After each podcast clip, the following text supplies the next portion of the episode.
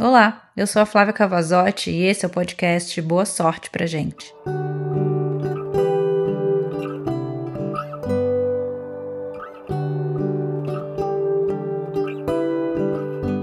Eu escrevi esse texto no Rio de Janeiro e foi para um cara que eu tinha um relacionamento e eu não conseguia, nunca consegui, na verdade, colocar rótulos nos meus relacionamentos em muita coisa. Eu não, não gosto de rótulo, eu até teve uma, uma fase da minha vida que eu tirava rótulo das coisas, de uma garrafa de água, de qualquer coisa.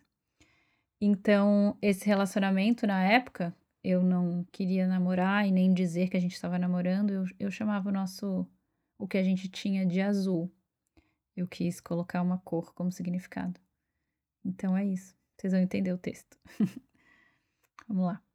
O som baixou, a música mudou, a calmaria chegou e a ressaca passou. Eu sempre sinto isso quando eu venho para cá. Parece que eu saio da vida que eu tinha e assisto de fora. Junto algumas peças quebradas, limpo aquela sujeira jogada para debaixo do tapete e tudo fica claro. Ela não é essa fortaleza toda que aparenta ser.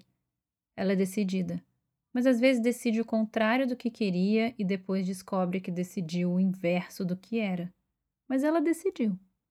Ela não sabe esperar, ela pensa e faz. Ela fala, tudo ela prefere falar. Ela é transparente demais para ficar esperando e guardando aquilo por dentro.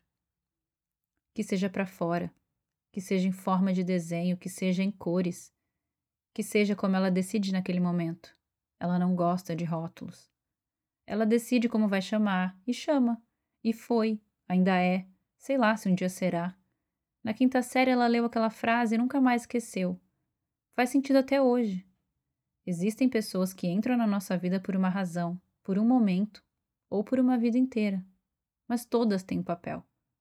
Ela aprendeu muito com você, incluindo os outros significados de apenas uma cor. Ela nunca mais vai ver o azul igual antes.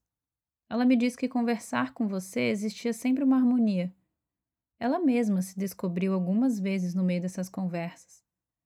Um pouco de você deixou nela, e um pouco dela deve ter ficado em você.